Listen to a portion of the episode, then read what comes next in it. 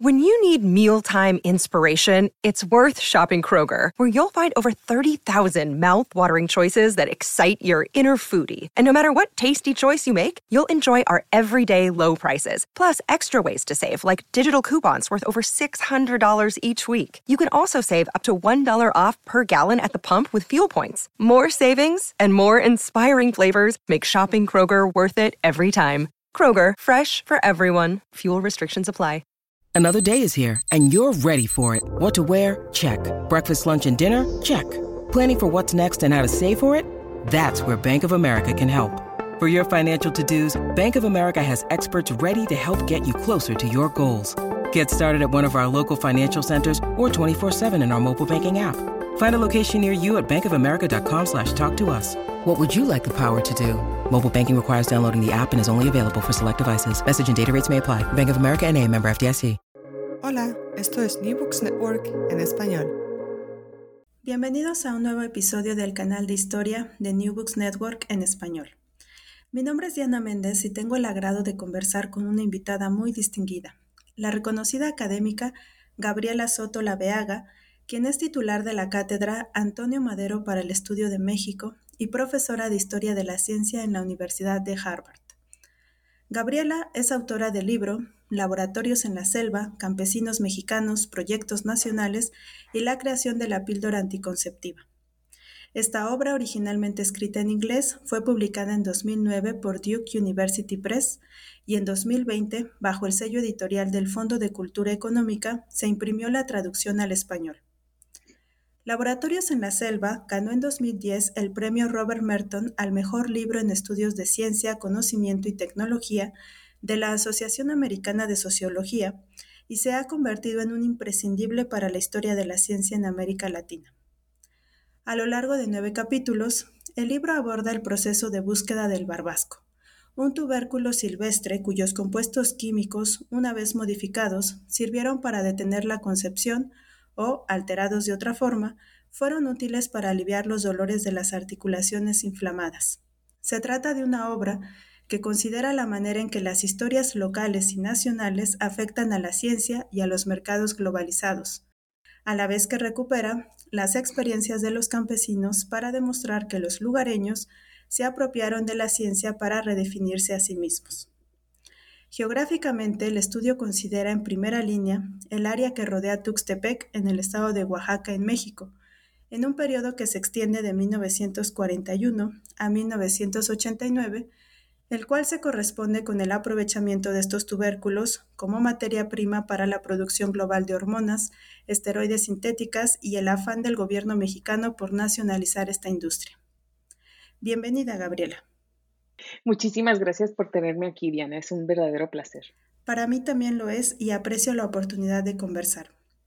Para dar inicio a nuestra entrevista, cuéntanos sobre tu trayectoria y la manera en que te encontraste con el barbasco y comenzaste a preguntarte por su ausencia en las narrativas históricas y en general por el desconocimiento de su relación con el desarrollo de la píldora anticonceptiva. Mm, bueno, eh, esa es una pregunta muy interesante y antes que todo quiero volver a repetir que muchas gracias por la invitación de estar aquí. Eh, el barbasco realmente se cruza en mi camino de una manera muy inesperada y de una manera bastante curiosa. Yo estaba cursando el doctorado en la Universidad de California en San Diego cuando eh, una colega ve un anuncio que decía que eh, buscaban estudiantes de doctorado para ir a hacer una estancia de tres meses durante el verano para ser asistentes de investigación en universidades de México. Y me llamó muchísimo la atención porque yo dije, bueno, no tengo tema de, tesis de doctorado y pasaría tiempo en México, eh, me encanta la Ciudad de México, así que fui a la entrevista eh, eh, que fue en San Diego, iba a ser una, y los que iban a llevar el proyecto era una asociación, bueno, el Museo del Hombre en San Diego, la UNAM y el Instituto de Salud de Estados Unidos. Cuando estoy lista para irme, me llama el director de este, de este equipo de, investigación y me dice, Gabriela, solo queremos cerciorarnos en algo. Tú estás estudiando un doctorado en química, ¿verdad? Y dije, no, yo estoy haciendo mi doctorado en historia. Y no sé de dónde en la conversación sale y dice, bueno, ya es demasiado tarde, ya tienes tu boleto, ya todo está listo. Cuando llegues a la Ciudad de México, vamos a ver qué hacemos contigo porque la investigación va a ser dentro del Instituto de Química en uno de los laboratorios, trabajando con uno de los químicos haciendo fitoquímica. Nada de eso yo entendía. Entonces, llego yo a la Ciudad de México eh, con otras dos chicas que en verdad eran, estaban estudiando química y no saben qué hacer conmigo y, literalmente y me dicen, bueno, ¿por qué no vas? Ahorita hay un seminario que se está dando en el herbario IMSS, en el sótano del, eh, del Hospital Siglo XXI y, y durante dos semanas toma ese seminario y después vemos qué hacemos fue lo mejor que me pudo haber pasado, porque dentro de este seminario pude yo observar muchísimas cosas que aún hoy, dos décadas después, siguen influyendo mi trabajo de distintas maneras y sigo publicando artículos relacionados con ese verano. fue realmente un parteaguas para mí, no solo como intelectual, sino como persona, y en gran parte porque en ese seminario algo fenomenal es que traían a gente, era organizado por la maestra Abigail eh, Aguilar, directora del herbario, y traían a médicos tradicionales y los ponían en conversación con médicos del, del IMSS. Y dentro de eso había varias pláticas y en uno de esos seminarios, en una de esas pláticas, un médico dice, es realmente insólito que en el país donde se descubrió la píldora anticonceptiva, aún tenemos un problema de natalidad.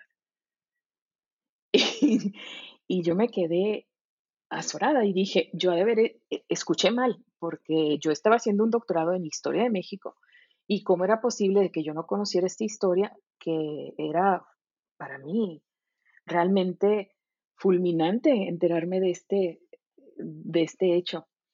Y como he comentado en otras ocasiones, no me quise quedar con la duda y me aproximé al médico que había dado la plática y le dije, disculpe, quiero ver si tal vez me, equivoqué, no escuché bien. Y, me, hizo a un lado. Me dijo, bueno, eso es lo que dije, ¿no? Y esa fue la contestación. Y estoy muy agradecida con este médico porque si me hubiese dado una respuesta más concreta, más amplia, tal vez no me hubiera quedado con la duda. Pero al no hacerlo, no pude olvidarme de este momento, de, ese, de esa frase.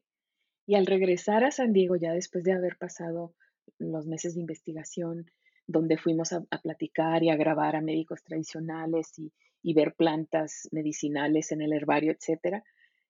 Una de las primeras cosas que hago cuando regreso ya a San Diego es ir a la biblioteca de medicina y en efecto, era verdad que la píldora anticonceptiva se había descubierto en México, la patente, en la patente había tres personas, tres químicos, uno de ellos mexicano, y aparte, lo más impresionante para mí es que los compuestos químicos se habían extraído de un tubérculo, una de las especies de las cuales se le llamaba localmente barbasco.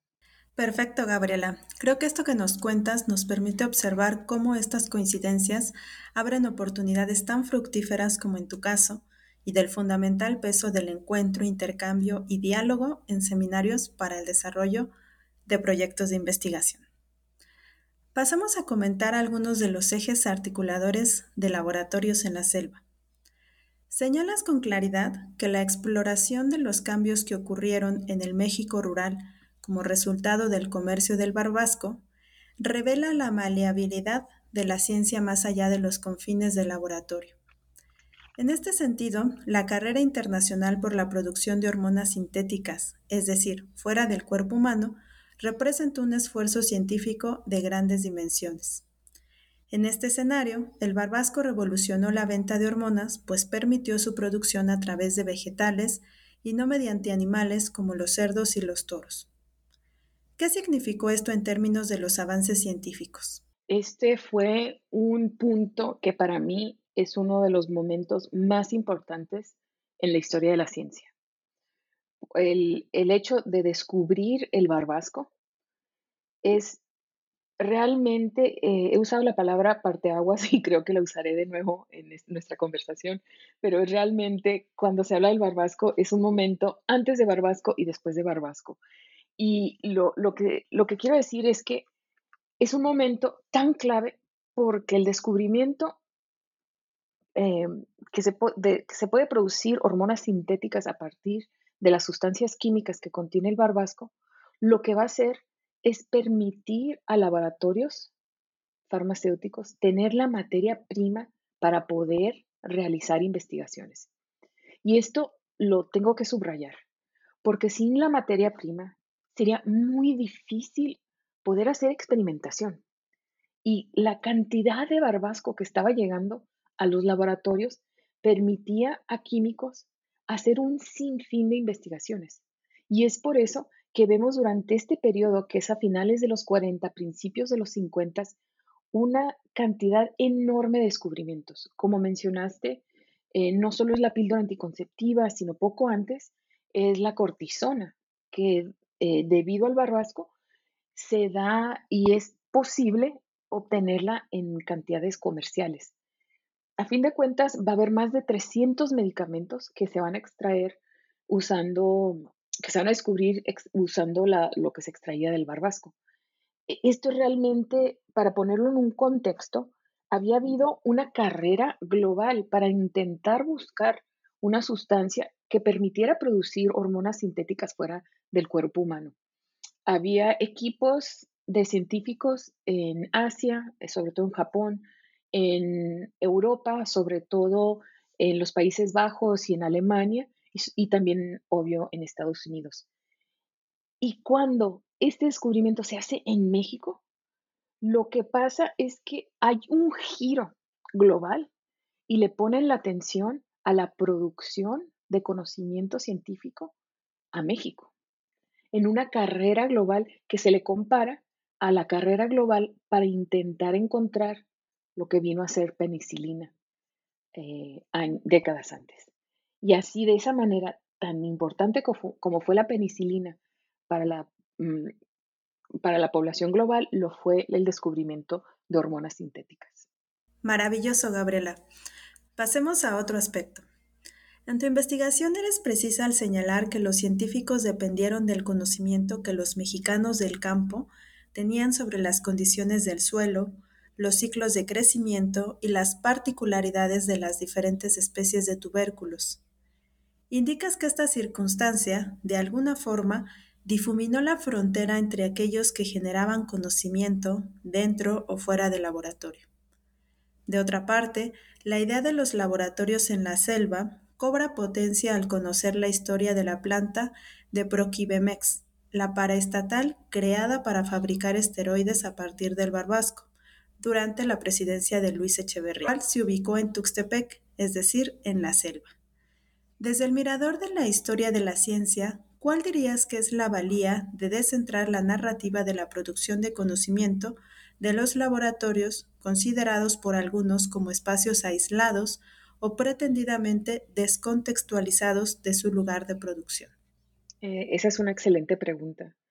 Creo que una de las mayores contribuciones que quería yo hacer con laboratorios en la selva era precisamente mover la aguja de dónde se produce conocimiento científico. A gran escala, a nivel global, de que América Latina es una región que no solo consume, eh, eh, que no solo consume conocimiento científico, sino que también lo exporta. Eso es a nivel regional.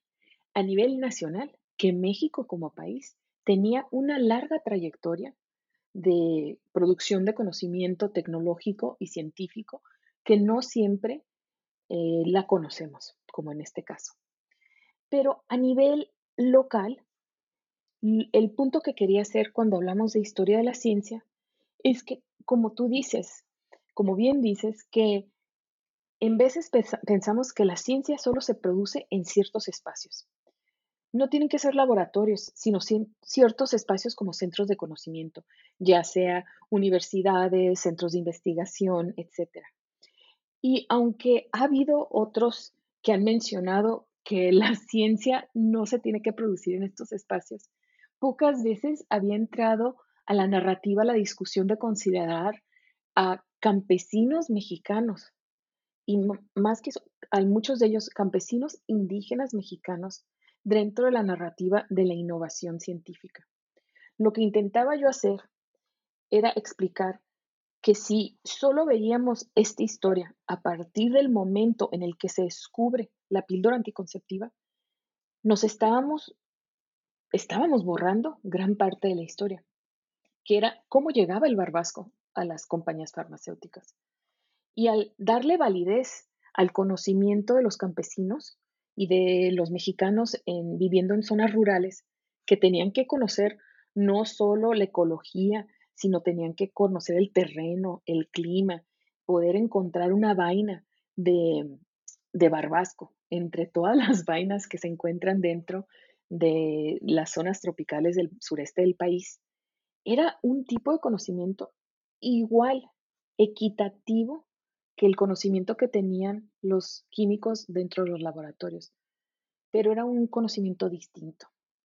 Y era tratar de dar mm, no, no evaluar ni comparar entre uno y otro, sino realmente tratar de profundizar en la, en la importancia de estos múltiples conocimientos que se ocupan para la ciencia, porque la ciencia no es algo individual, no es algo que se produce aisladamente, es eminentemente social. Y para expander eso de la producción de la ciencia en lo social, para realmente ponerlo en un contexto en donde el laboratorio estaba en diálogo con las selvas, con las personas que habitaban las zonas rurales de México. Y en eso eh, creo que era, y, creo que es la mayor contribución del libro, resaltar la contribución de personajes que consideramos que eran secundarios, si es que pensábamos en ellos, y resaltarlos como personajes principales dentro de una narrativa del descubrimiento científico. Muy claro lo que nos comentas. Se trata de un tema que, sin lugar a dudas, merece nuestra atención y consideración al momento de emprender investigaciones sobre esta línea.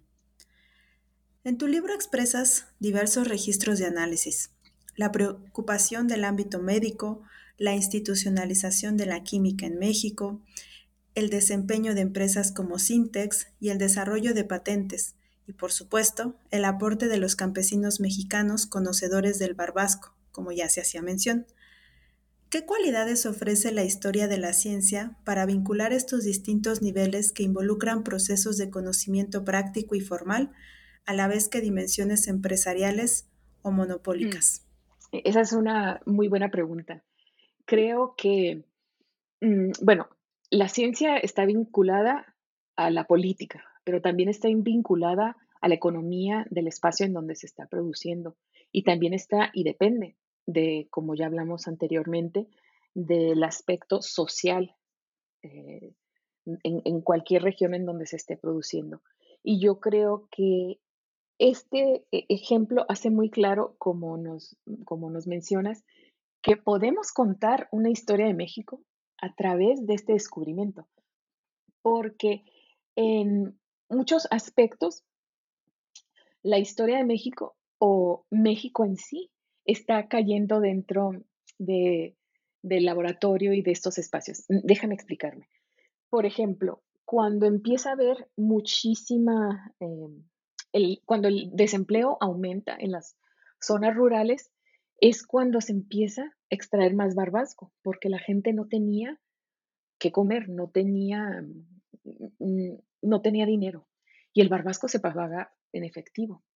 Entonces, se puede usar el barbasco para medir cómo estaba afectando la situación, la economía nacional a zonas locales, pero también nos puede dar un ejemplo de cómo estaban en diálogo con la situación política regional, pero también nacional, porque eh, las decisiones que se estaban tomando en la Ciudad de México iban a afectar en las zonas rurales, por ejemplo.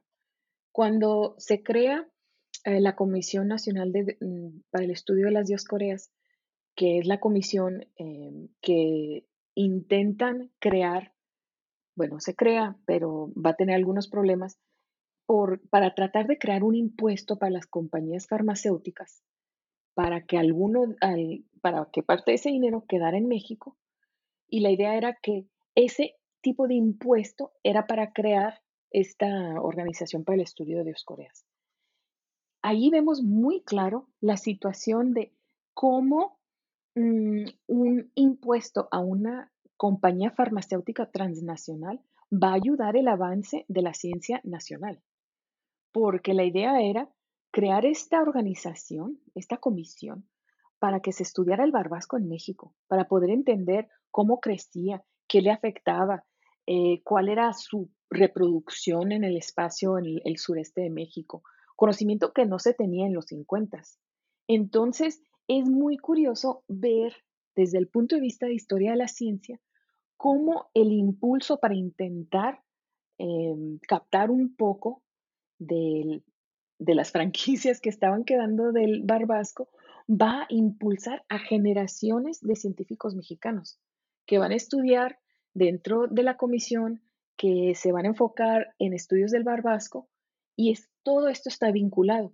Por lo general, eh, no pensamos que entrelazada están estas relaciones entre compañías internacionales, eh, intereses privados, intereses públicos y el conocimiento y la formación de la ciencia.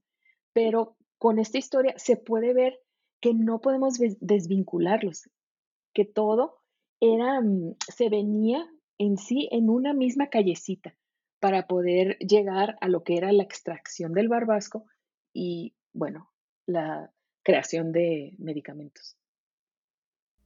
Estupendo. Son realmente fascinantes los intrincados del barbasco y sus ligas con lo político y lo empresarial.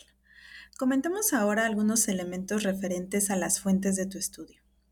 Como ya se ha dicho, el campesinado juega un papel crucial en tu investigación y logras transmitir una síntesis de su experiencia y conocimiento a partir del trabajo sobre la memoria de los campesinos barbasqueros.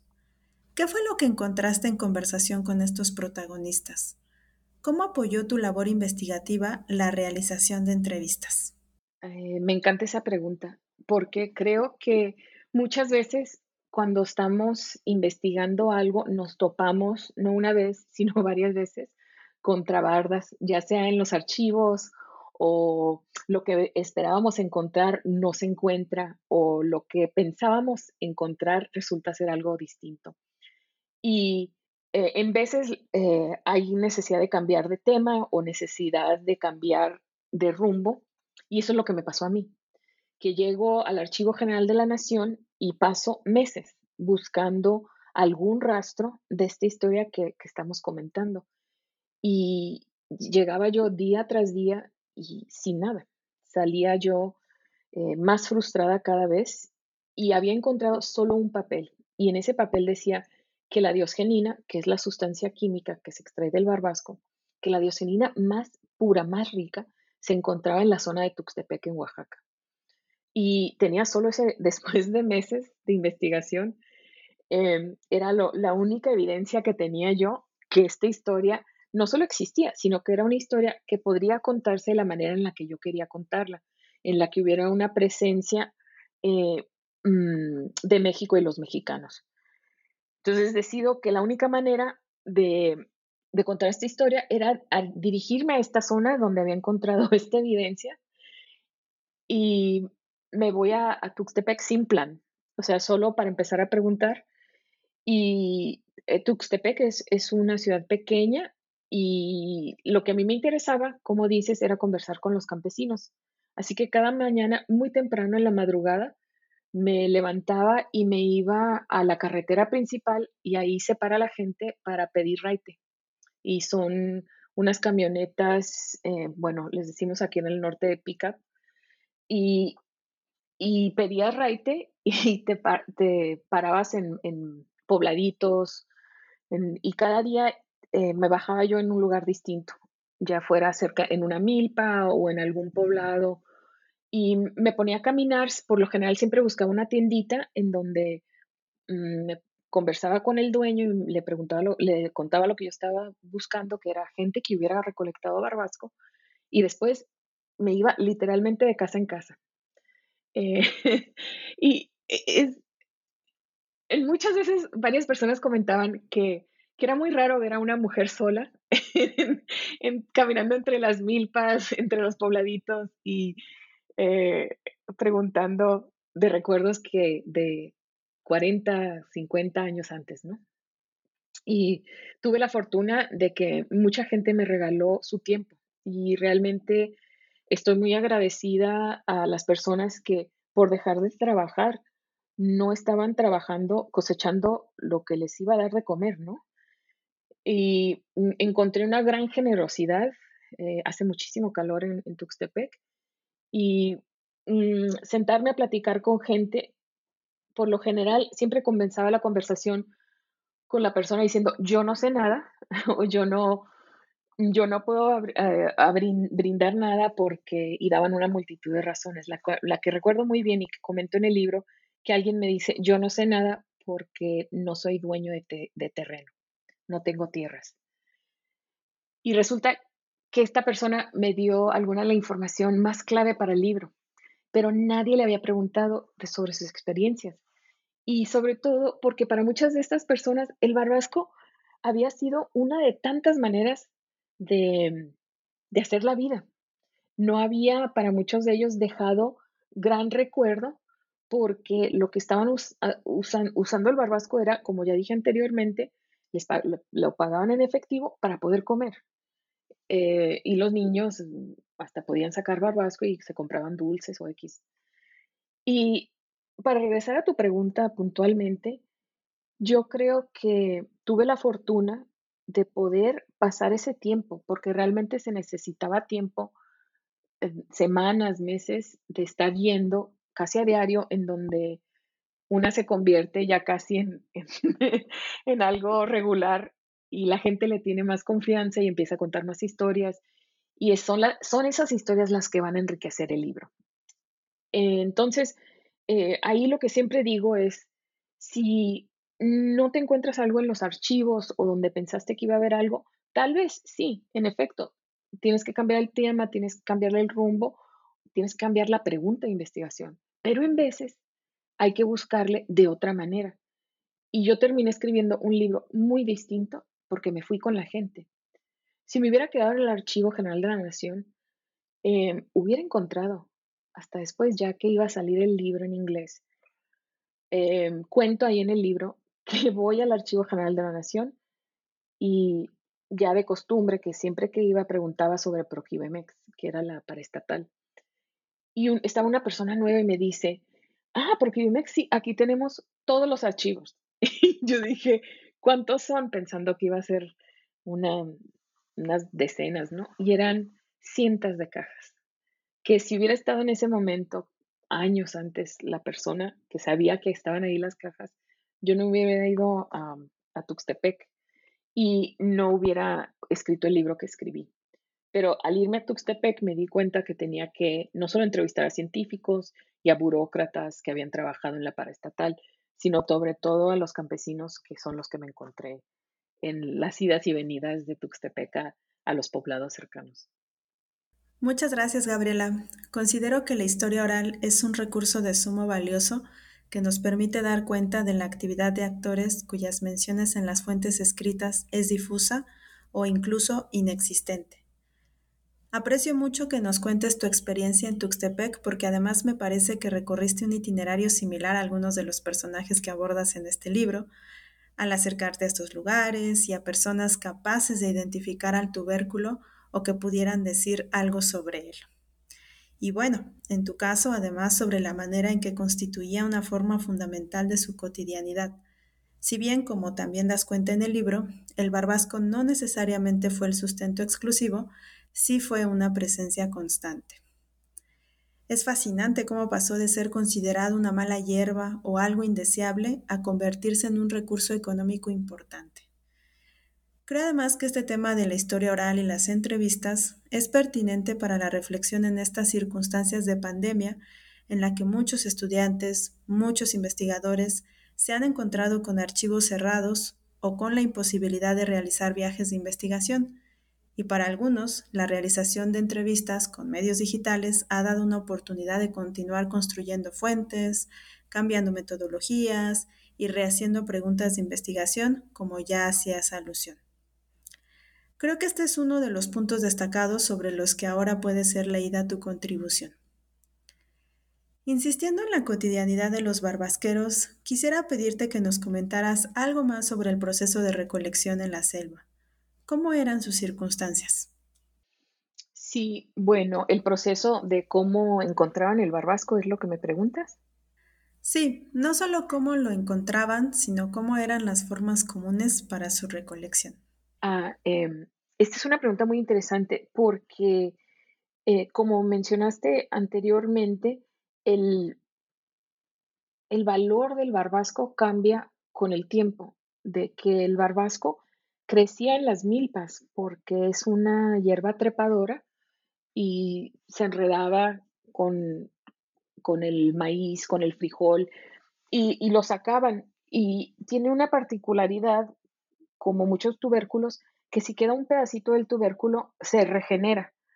Entonces, eh, se podía encontrar barbasco muy cercano de los poblados, muy cerca de los poblados, y cuando lo empiezan a pagar a principios de los 40, eh, la gente recuerda que no era difícil encontrar barbasco.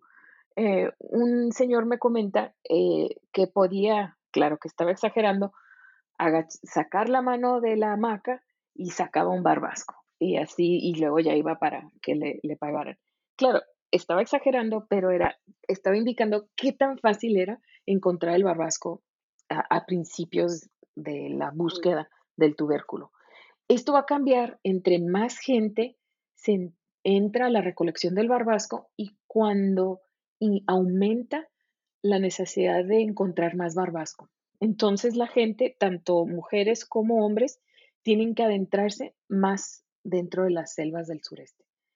Y, ya que lo, lo, encontraban, es un trabajo muy pesado porque bueno, primero encontrarlo es difícil porque hay una cantidad de, de situaciones peligrosas dentro, de este espacio. Muchas veces no había caminos o los caminos son muy estrechos.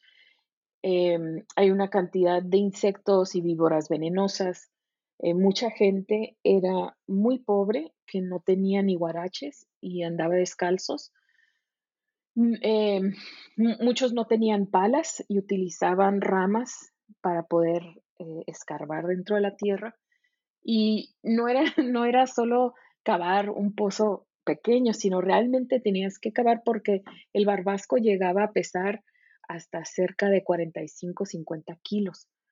Y ya que lo encontrabas, era sacarlo y llevarlo lo más rápido posible a un centro de acopio donde se compraba porque em, tendía a deshidratarse y al barbasco lo pagaban por kilo.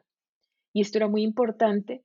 Entonces todo se tenía que hacer muy rápidamente. Era eh, muy pesado el trabajo, pero ya llegando al centro de acopio, eh, como he mencionado ya varias veces, se pagaba en efectivo y mucha gente, después de vender su barbasco, se iban a las tiendas a surtirse para poder, para su despensa del día. De acuerdo, Gabriela. Creo que este régimen de recolección y trabajo muestra los vericuetos de las relaciones locales en torno al barbasco. Cambiando un poco de registro, quisiera pedirte un balance sobre las empresas Sintex y Proquibemex. ¿Cuál dirías que es lo que nos muestra esta historia empresarial? Una más ligada al comercio y la otra dirigida a hacer una nacionalización de esta industria. Eh, dentro de tu pregunta queda la respuesta. Es una muy buena pregunta, porque Syntex era principalmente una empresa comercial, o sea, era el, fundamento de Syntex era producir hormonas sintéticas y eh, para, era una, y como compañía con fines de lucro. Pero Proquibemex, en cambio, Proquibemex tenía un mandato muy distinto y ahí difieren bastante porque lo que la paraestatal se crea para, en cierta forma, representar a los campesinos recolectores de barbasco. La finalidad también era la producción de medicamentos, pero principalmente la cuestión que preocupaba a Proquibemex era el campesinado mexicano que se había dedicado durante décadas a la recolección del barbasco y que en los 70 se le seguía pagando lo mismo que se pagaba en la década de los 40, que era 10 centavos el kilo. A partir de tres décadas no había cambiado el precio del barbasco, aunque eh, los, medicamentos y que se derivaban, derivaban del barbasco habían ya para ese entonces hecho fortunas no solo a una, sino a varias compañías transnacionales. Entre ellas la que había sido Syntex, que fue principalmente al principio una compañía en México, que para los 70 cuando se crea Proquibemex, Syntex ya se había llevado eh, la sede a Estados Unidos cerca de la Universidad de Stanford en California. Y um, se crea dentro de un populismo político. Y esto hay que remarcarlo porque eso va a influir mucho de cómo eh, la visión que Proquibemex va a tener eh, para, disculpa, Mediana, creo que dije Syntex. Ahí. Eh, me, refiero a Proquibemex. Entonces, creo que Proquibemex, como se crea dentro de un espacio populista, eso se va a ver reflejado en cómo se va a llevar a cabo y, cómo se va a pensar esta paraestatal dentro del negocio de, hormonas esteroides. Cuando Luis Echeverría se entera eh, que las píldoras anticonceptivas que se estaban consumiendo en México, que el ingrediente principal era derivado de un tubérculo mexicano y que la mayor parte de las mujeres mexicanas se les hacía muy costoso comprar un medicamento cuyo principal ingrediente era mexicano, dice, bueno, tenemos que nacionalizar, nacionalizar la industria de hormonas esteroides. Pero lo que esto conlleva algo muy curioso, que se estaba dando en México una mexicanización de varias industrias y la idea de que México podía producir y ser autosuficiente.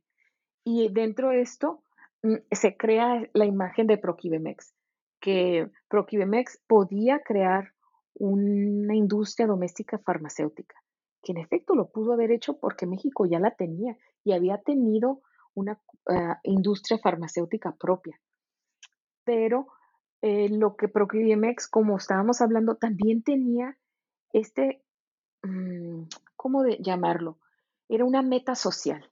Y la meta social era cambiar la vida de los campesinos que recolectaban el barbasco y de cierta manera representar a los campesinos, ponerse entre los campesinos y las compañías farmacéuticas para que les pagaran más a los campesinos, que los campesinos aprendieran lo que era el barbasco y para qué se utilizaba.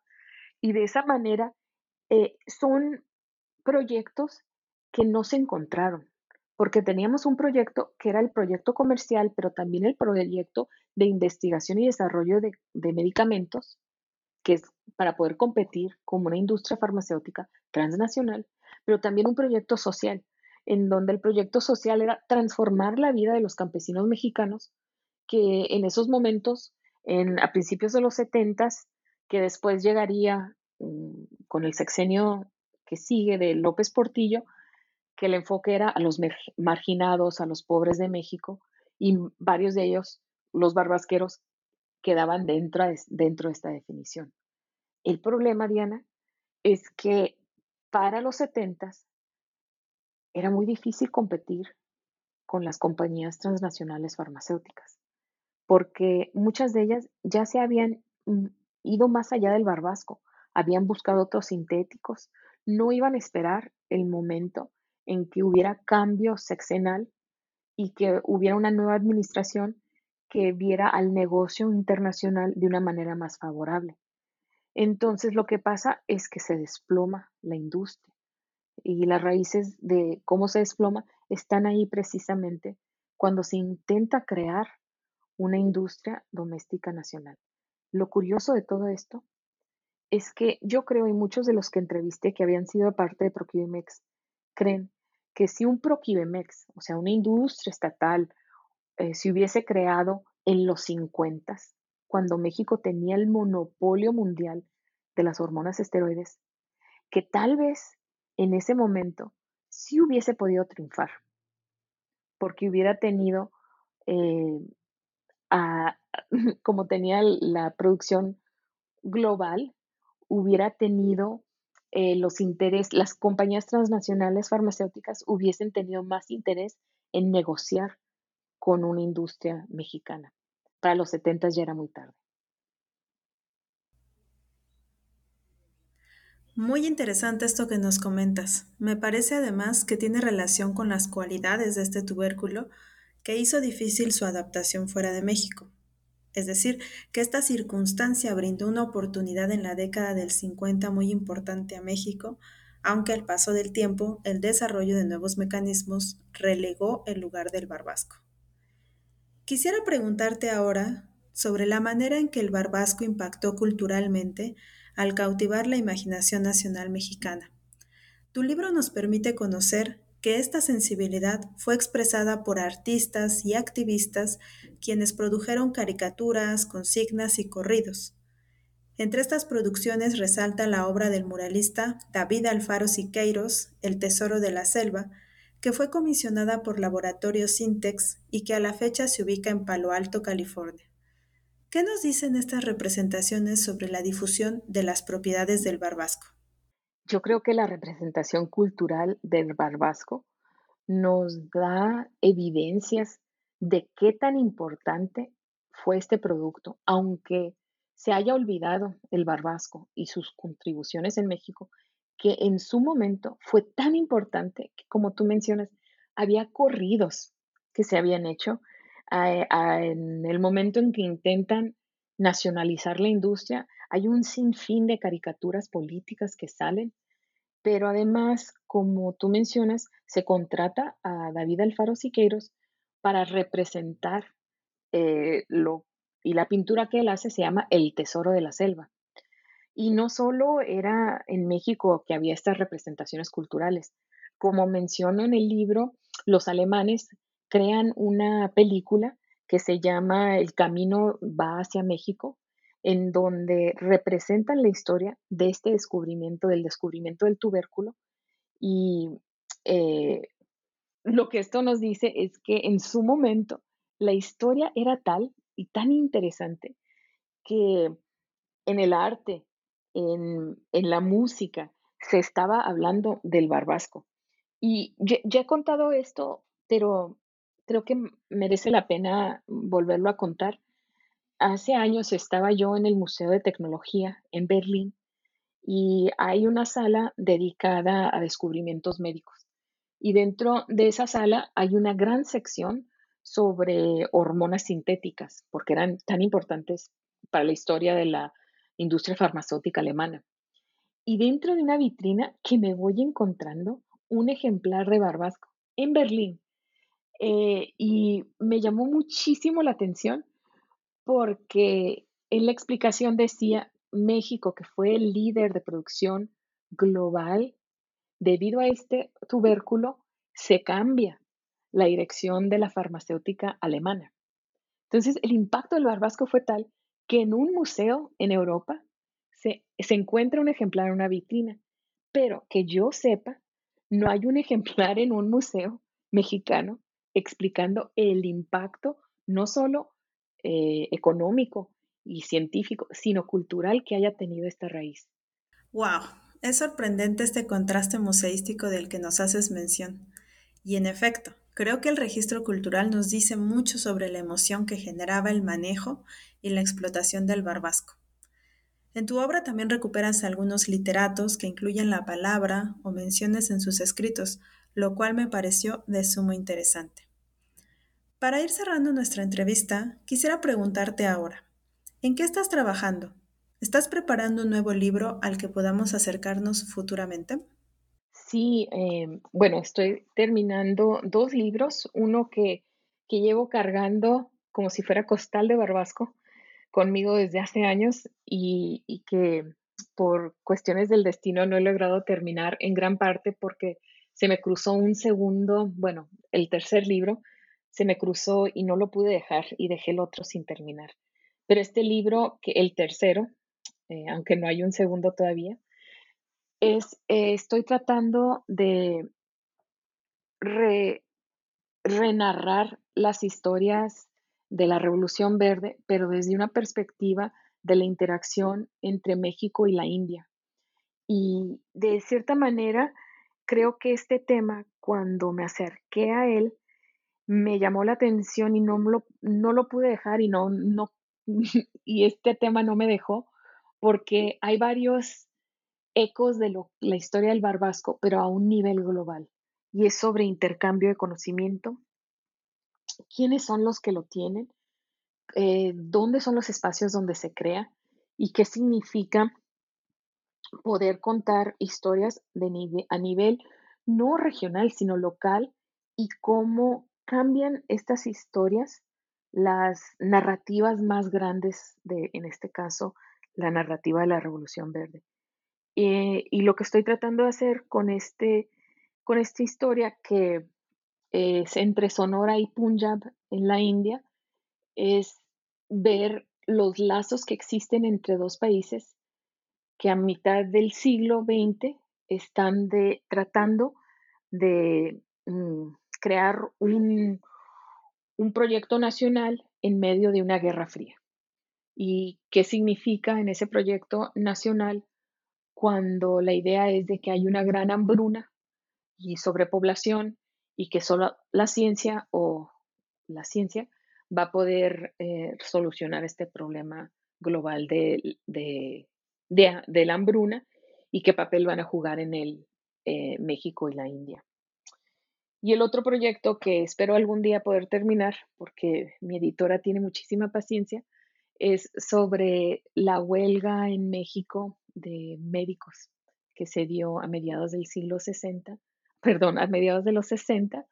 Y eh, ese libro está casi por terminar, pero como digo, me, me llevó el trigo y los, y los sembradíos de, de trigo en otra dirección y dejé a un lado a los médicos.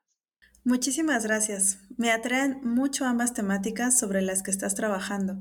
De una parte, estas conexiones de la Revolución Verde y de otra, la movilización de médicos que merecía sin duda un estudio puntual y era uno de los pendientes de otras áreas de estudio, entre ellas las izquierdas mexicanas. He disfrutado mucho la oportunidad de conversar contigo sobre tu trabajo. Quiero insistir en que resulta muy afortunado contar con una edición en español de tu investigación sin duda, la narrativa cobra mucho color al recuperar la voz de los actores en el idioma en que se expresaron originalmente y por supuesto permite que más personas se familiaricen con tu propuesta analítica. Deseo mucho éxito a tus proyectos por venir y esperamos escuchar sobre tus nuevas indagaciones en esta serie de podcast. A quienes nos escuchan les agradezco su atención y hasta la próxima. Muchísimas gracias Diana por haberme tenido aquí en este espacio disfruté mucho la conversación. Gracias por escuchar New Books Network en español.